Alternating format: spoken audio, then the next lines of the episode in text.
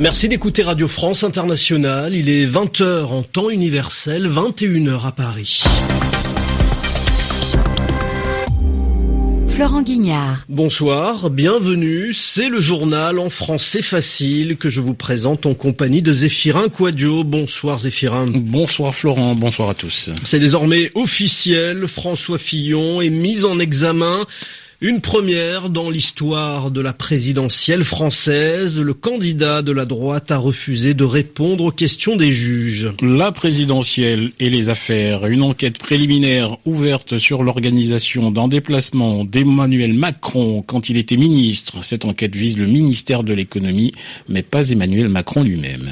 Le Royaume-Uni, au lendemain du vote du Parlement sur le Brexit, la première ministre Theresa May a désormais les mains libres et elle confirme qu'elle déclenchera la sortie de l'Union européenne avant la fin du mois. Enfin, tempête de neige aux États-Unis, écoles fermées, des milliers de vols annulés dans les aéroports, du jamais vu à quelques jours du printemps. Les journaux, les journaux en, français facile. François Fillon entre donc dans l'histoire. Il est le premier candidat à la présidentielle française mis en examen. C'est même une quadruple mise en examen pour le candidat de la droite. Les juges lui ont signifié quatre chefs d'inculpation au total, notamment pour détournement de fonds publics en cause vous le savez, les emplois présumés fictifs de sa femme et de deux de ses enfants. François Fillon a été convoqué chez les juges un jour plus tôt que prévu. Il a refusé de répondre à leurs questions et il s'est contenté de leur lire une déclaration. Il répète que sa femme a bien travaillé.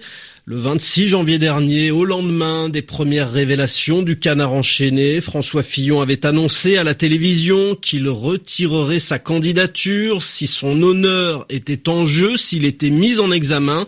François Fillon est bien mis en examen, mais il reste candidat.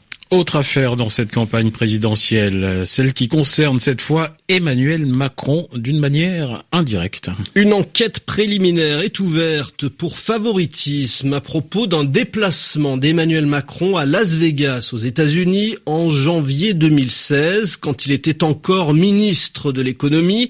L'enquête ne concerne pas directement Emmanuel Macron mais un organisme lié au ministère de l'économie qui avait confié à l'agence Avas l'organisation d'une soirée dans un hôtel de Las Vegas sans passer d'appel d'offres. Les explications d'Olivier Sherman. Le candidat Emmanuel Macron n'est pas directement visé, mais la nouvelle n'en est pas moins mauvaise pour sa campagne présidentielle. Une enquête préliminaire a donc été ouverte par le parquet de Paris pour favoritisme concernant l'organisation d'une soirée à Las Vegas à laquelle a participé le candidat lorsqu'il était ministre de l'économie.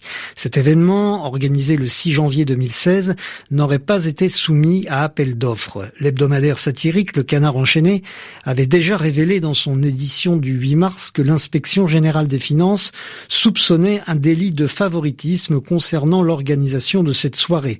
Le parquet a été saisi ce même jour. À Las Vegas l'année dernière, lors de ce grand salon mondial de l'innovation technologique, Emmanuel Macron avait été ovationné par plus de 500 personnalités et dirigeants de start-up françaises. La soirée aurait coûté plus de 380 000 euros, montés en urgence et confiés au géant Havas. L'entourage d'Emmanuel Macron s'est empressé de dire qu'il ne s'agit pas du tout d'une affaire Macron, puisqu'à l'époque, le choix du prestataire n'incombait aucunement au ministre ou à son cabinet. Un dernier mot de cette campagne présidentielle, Florent. Manuel Valls revient sur sa parole. Effectivement, le perdant de la primaire socialiste ne parrainera pas Benoît Hamon. Je ne pourrai pas supporter autant de contradictions, se justifie l'ancien Premier ministre. Il s'était pourtant engagé, comme tous les candidats de la primaire, à soutenir le vainqueur. Réaction ce soir de Benoît Hamon. Sans doute, les électeurs de la primaire se sentent-ils trahis. Le journal en français facile. Au Royaume-Uni, à présent, le compte à rebours est lancé. Le déclenchement du Brexit n'est plus qu'une question de jour. Hier, le Parlement britannique a donné son feu vert au gouvernement pour qu'il lance la procédure de sortie de l'Union européenne. Et aujourd'hui, devant les députés, la première ministre Theresa May l'a confirmé. Elle lancera officiellement le Brexit avant la fin du mois.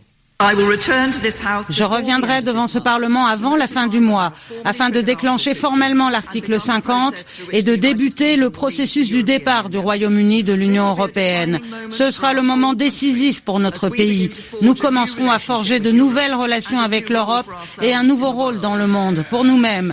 Nous allons devenir un pays fort, géré par lui-même. Les nouvelles relations que nous négocierons avec l'UE s'appliqueront au Royaume-Uni tout entier.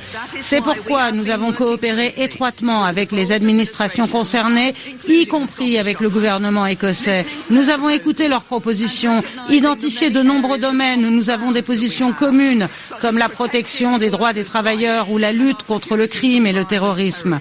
C'est le moment de réunir notre pays, de respecter la volonté du peuple britannique et de lui assurer un avenir plus brillant dans une Grande-Bretagne meilleure. Je recommande cette position à la Chambre.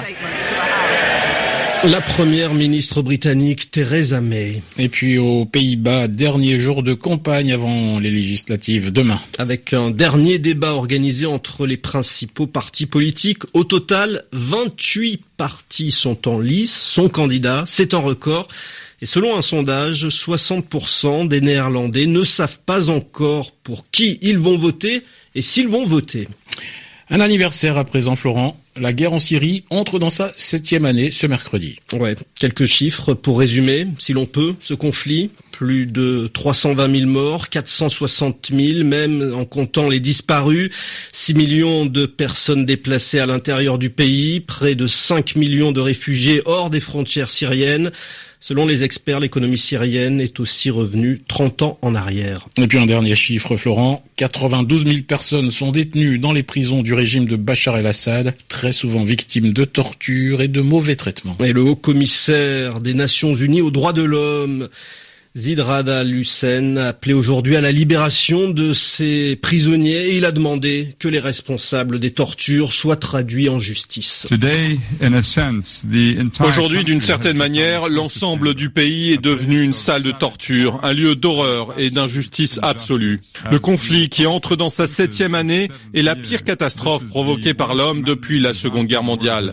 Et malgré les appels désespérés de la population d'Alep l'an dernier, cela n'a eu aucune ou que très peu d'influence sur les leaders du monde pour mettre fin au combat.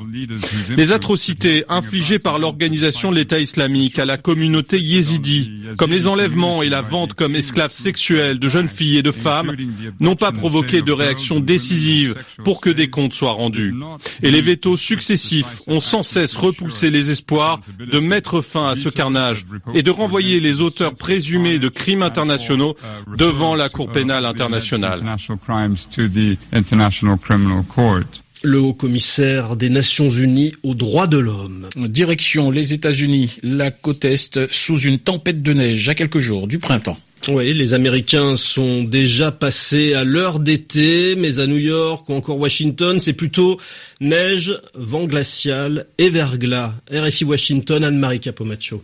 Après un hiver particulièrement doux, la côte est des États-Unis avait un air de printemps et Washington était prête pour le festival des cerisiers en fleurs sur les bords du Potomac. C'était sans compter avec la tempête Stella qui s'est abattue la nuit dernière sur toute la région, de la Caroline du Nord au Maine des chutes de neige glacée qui bloquent les routes et empêchent les avions de décoller.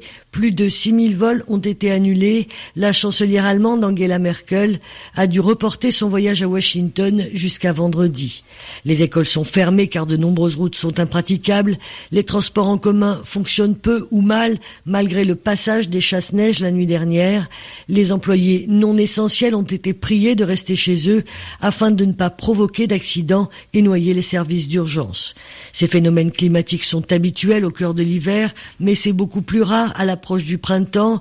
Le nord-est des États-Unis est donc bloqué pour deux jours, car la météo prévoit pour demain un blizzard qui va encore faire baisser les températures déjà glaciales.